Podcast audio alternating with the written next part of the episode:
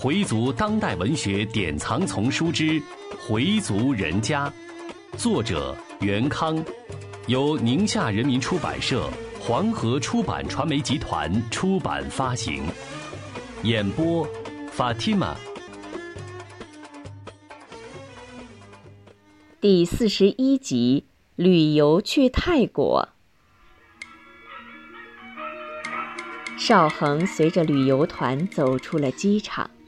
一个泰国姑娘上来就给他脖子上挂了一串紫色的兰花，这是他平生第一次接受近乎国宾式的礼遇。旅游团的每一个成员都享受了这种礼遇，大家都非常高兴。登上旅游团专用的大巴时，邵恒有一种绅士般的感觉，来到异国他乡，尽情体味异国的风情。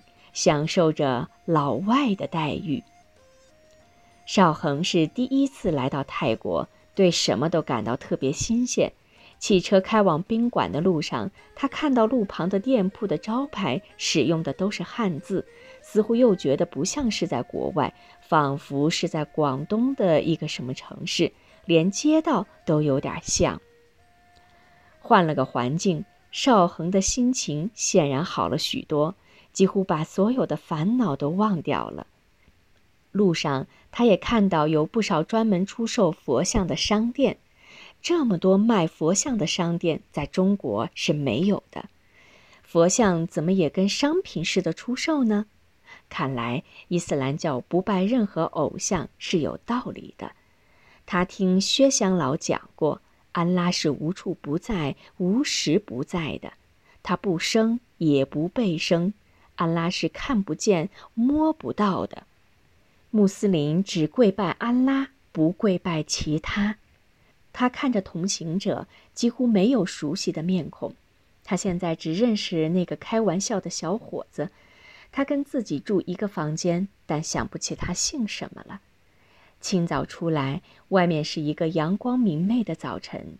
汽车沿着湄南河畔行驶。因为比较早，路上没有堵车，空气也格外新鲜。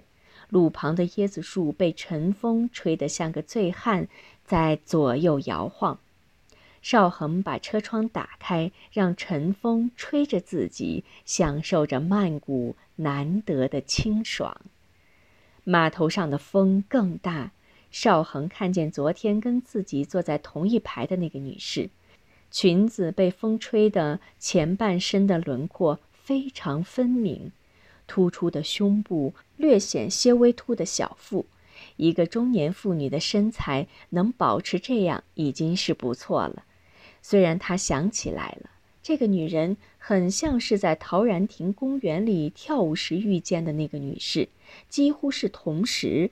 对方也认出了邵恒，两人都感到有些惊奇。我们好像见过，是，我看你也有点眼熟。在陶然亭，两人同时说出了见面的地方，这使他们都感到很惊奇，很有些他乡遇故知的感觉。上了船，他恰好跟那位同学坐在同一排，他们彼此对视了一下，两人都很有礼貌的笑一笑。邵恒想找个话题，那位女士先说话了。后来您就没再去吧？我去过，但没遇上您，真是巧，我们又在这儿见着了。是啊，真巧。邵恒想说是缘分嘛，但又觉得这样说不太合适。他主动问对方：“上次也没问您贵姓？”那位女士笑了：“我姓李，送您张名片吧。”说着，从包里拿出一张名片，递给米少恒。米少恒接过名片一看，是某某出版社的副编审李运娟。少恒也做了自我介绍：“您也是第一次来泰国吗？”“是的，一直没有机会来。孩子在旅游局工作，所以才有这样的机会。”米少恒哦了一声说：“我觉得曼谷的街道跟广东好像差不多，可是比广东要拥挤得多，到处塞车。”邵恒听他用南方常用的“塞车”一词儿，显得很时尚。他们又谈了谈这里的天气和佛寺。曼谷的街道上处处有佛像，有点像我们文化大革命时期到处塑毛主席像。泰国是个佛教国家嘛？邵恒回答。他觉得李女士把这里的佛像和我们伟大领袖相比有点欠妥，但又不好意思驳人家。河面上的风很大，把大家的头发都吹起来。他们的船像条缉私快艇，开得飞快。乘风破浪，离开的两条白色浪花像朝后甩开的两条白色飘带。邵恒的心情非常好，他尽情欣赏着湄南河两岸的风光，林立的高楼大厦，一片片的椰林，椰林间掩映着一座座挑着飞檐的金黄色寺庙。船拐进了一条岔河，这里的风浪比较小。船速也减慢了许多。这时，河面上忽然冒出几条小船，每条船上都载满了新鲜的水果，有榴莲、红毛丹、野山竹、椰子，都是热带水果。游客们都争相购买，谁也不吝惜口袋里的钱，几百株、几百株的往外掏。见大家都在买，邵恒也买了些红毛丹。他还想买点山竹，被李运娟拦住了：“别买了，我也吃不了那么多，咱们一起吃吧。”“那好，那你也来尝尝我买的红毛丹吧。”邵恒说道。他们又开始了对话。现在大学生是不是没有以前的好教了？还行，感觉没有以前的学生那么刻苦了。顺着这个话题，他们又聊起大学的生活来。邵恒觉得旅游中有个能说得上话，特别又是个知识层面和自己相差无几的女士，是件很爽的事。第三天，他们离开了曼谷，去帕塔亚。帕塔亚是个度假的好地方，也是情侣们的乐园。白天，他们到一个小岛上游泳。邵恒已经有很多年没有游泳了，游了几米就感到双臂有些吃力。他想。真该好好锻炼锻炼了，不然还没退休，身体就垮了。几天的旅游虽然给他带来许多快乐，但心里依然还有挥之不去的伤感。马玉芬憔悴的仪容依然在刺激着他的神经，尤其是到了夜晚，越是睡不着觉，就越发的思念过往的事。现在他躺在水面上，觉得很舒服。他希望就这样躺下，让海水把他带到一个没有苦恼的世界。突然，身边溅起了水花，谁呀？回头一看，沙滩上的李女士在向他笑。下来呀，水一点都不凉。我怕水。李女士笑着看着他游，像是在欣赏，像是在品味。邵恒想在李女士面前展示一下自己的水性，他奋力向远处游去，身后传来导游的喊声：“米老师，别游太远了，小心鲨鱼！”这一喊让他吃了一惊，赶紧又往回游，仿佛鲨鱼就在后面追他。沙滩上观看的李女士哈哈大笑，邵恒从水里站了起来，低头看了看泳裤，还好泳裤没有脱落。否则，那才狼狈呢。他们在沙滩上走着，米少恒说：“这里的沙子多细呀，跟面粉似的。你把鞋脱了走走，感觉一定非常好。”能在外国的沙滩上游回泳，米少恒感到很兴奋，好像又回到了青年时代。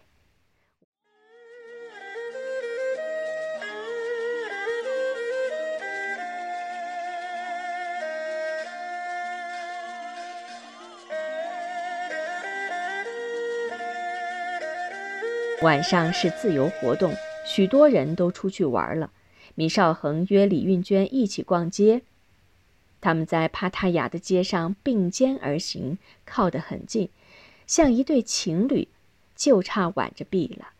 李运娟似乎好久没有这种夫妻甜蜜的感觉了，小鸟依人般的往邵恒身上靠，邵恒迎合着，努力体味着情侣的感觉。跟自己的妻子也很少有这种感觉。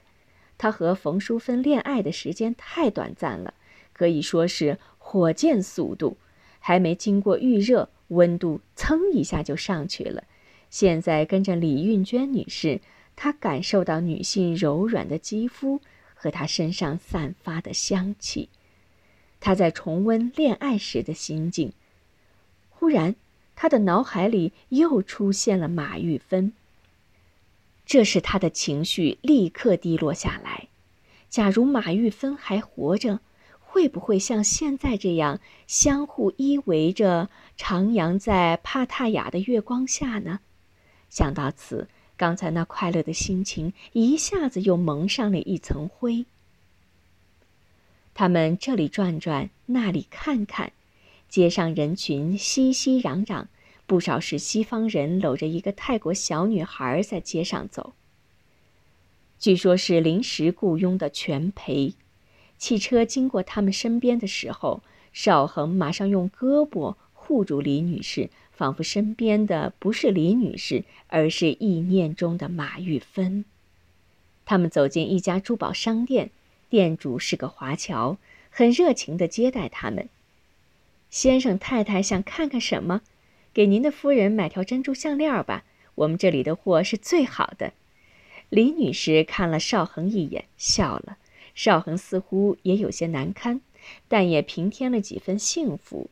想跟店主解释一下，他们不是夫妻，但又想解释反而不好，不如就顺其自然吧。他们婉言谢绝了店主的好意，走出了珠宝店。邵恒想，人生真是奇怪呀。理想中的夫妻大概应该就是现在这个样子，相敬如宾，举案齐眉，目光中只有似水的柔情，没有仇人相见的怒火。如果都像现在这样，那是多么好啊！自己大概与这种生活无缘。闵少恒想，以现在的性开放速度。大陆的人们已经学会用各种方式寻求着自己的所爱了。假如马玉芬现在还在，他们一定会有机会在一起的。自己现在的年龄和身体状况，即使不能颠鸾倒凤，也该小尝一下偷情的滋味吧。人生就应该尽情的享受，不然死了多冤呢。他后悔没有跟马玉芬品尝禁果。其实马玉芬已经向他暗示了，但邵恒不敢去。不过看来自己小心是对的。假如被那个混小子撞上，自己的脸面往哪搁？自己跟他妈还没怎么呢，这混小子就那么横。要是真有点什么事，他不得把我吃了呀？唉，命运就是在捉弄人。邵恒在心里叹息：理想的爱人现在离他而去了。眼前的能不能抓住？可要珍惜这个机会啊！邵恒忠告着自己。帕塔亚的夜晚是轻松的夜晚，浮躁的夜晚，是狂欢的夜晚，是充满了各种欲望的夜晚。这里的娱乐场所比比皆是，数不清的霓虹灯让人眼花缭乱。不同肤色、不同年龄、不同国籍的人都要在这里度过这样的夜晚。米少恒的感情的确有些失控了，但真的要动手动脚，他又没这个勇气。他担心自己的鲁莽会让对方讨厌，甚至会给对方一个难堪。他无法摆脱知识分子的矜持，或者说是假斯文。他时而会产生一种错觉，把身边的李女士当成理想的配偶，或者是对他百依百顺的情侣。他想来一次冒险，心里越发的紧张，紧张的全身有些发冷。没有过偷情经历的米少恒阴谋策划着自己的行动，他不知道第一步该怎样下手。他像头一次作案的贼，手心儿。已经出了汗。正当他胡思乱想的时候，李运娟说：“我们回去吧。”米少恒下意识的回答：“呃，回去吧。”回到下榻的酒店，米少恒的心又浮躁起来。他渴望上帝能再给他一次机会。这似乎是他平生第一次用“上帝”这个词，虽然没有说出口，但他心里真是这么说的。然而，上帝并没有给他这个机会。小王已经回来睡下，他握着李运娟的那只手松开了。明天见，明天见。看来米少恒今夜只能在意念上让自己信马由缰的跑一阵了。米少恒躺在床上辗转反侧，久久不能入睡。他在回味着今晚跟李运娟在一起的每一个细节。总结着自己在什么时候没有把握住机会，机会多么好的机会让他错过了。现在他需要自己疯狂，需要自己犯一次错误，也许只有这样才能摆脱掉对已故恋人的思念。也许明天或后天还会有机会。他感到浑身燥热难当，室内的空调还在运转，但他还是觉得热。米少恒啊，今天你是不是有点失常？是不是过于放肆、太疯狂、太失控了？过去爱恋过的人已经去了另一个世界，而你却在想着另一个女人，真是无耻又荒唐。玉芬的后事办完后，他跟大哥谈起马玉芬生病前后的事，大哥也感到很痛惜，并对他进行了批评。当时你就应该坚持呀！那时那小子态度很那什么，他没说强硬，而是用了一个比较模糊的词语。既然王仁已经有了这个觉悟了，而且把自己的后事托付给了你，你就应该勇敢的担当起这个责任。他默默的点点头。可我什么都不懂啊！先把王仁拉到清真寺去呀！到了清真寺，不就好解决了？当时，当时那小子那么一说，我也懵了。平时我就劝过你，对咱们回民的事得多了解了解，你总是不往心里去。结果怎么样？要真的用的时候，就抓瞎了吧。好在那几个女同学也帮忙说，他们才同意。甭管谁帮谁说的，还是按咱们回民的规矩办了。亡人入土为安，这才是真主的相助。大哥说着，自己的一次失误，险些使回族蒙羞，丢人呐，真是丢人。他觉得自己真有愧于回民的称号，这些年的书是白念了，现在还在想着那些乌七八糟的事。假如玉芬地下有知，会怎样谴责自己？想到此，他头顶上好像响了一个霹雳。让他惊出了一身汗。我在干什么？我还是我吗？我要成了千夫所指、万人痛骂的对象吗？多么离奇，多么荒唐，多么危险，多么卑鄙，多么肮脏，多么无耻！米少恒这样骂着自己。对于温柔的李女士，你也可以投桃报李，可以适当的给她一些慰抚。但不能有非分之想，不能趁火打劫，不能有越轨行为。自己那些非分之想，就是意念上的强奸。他想狠抽自己的嘴巴，又怕惊动小王。想到那危险的意念，他真感到羞愧。回去怎么见妻子和女儿呢？必须就此打住，必须悬崖勒马，必须，必须。回族人家。作者袁康，演播法蒂玛。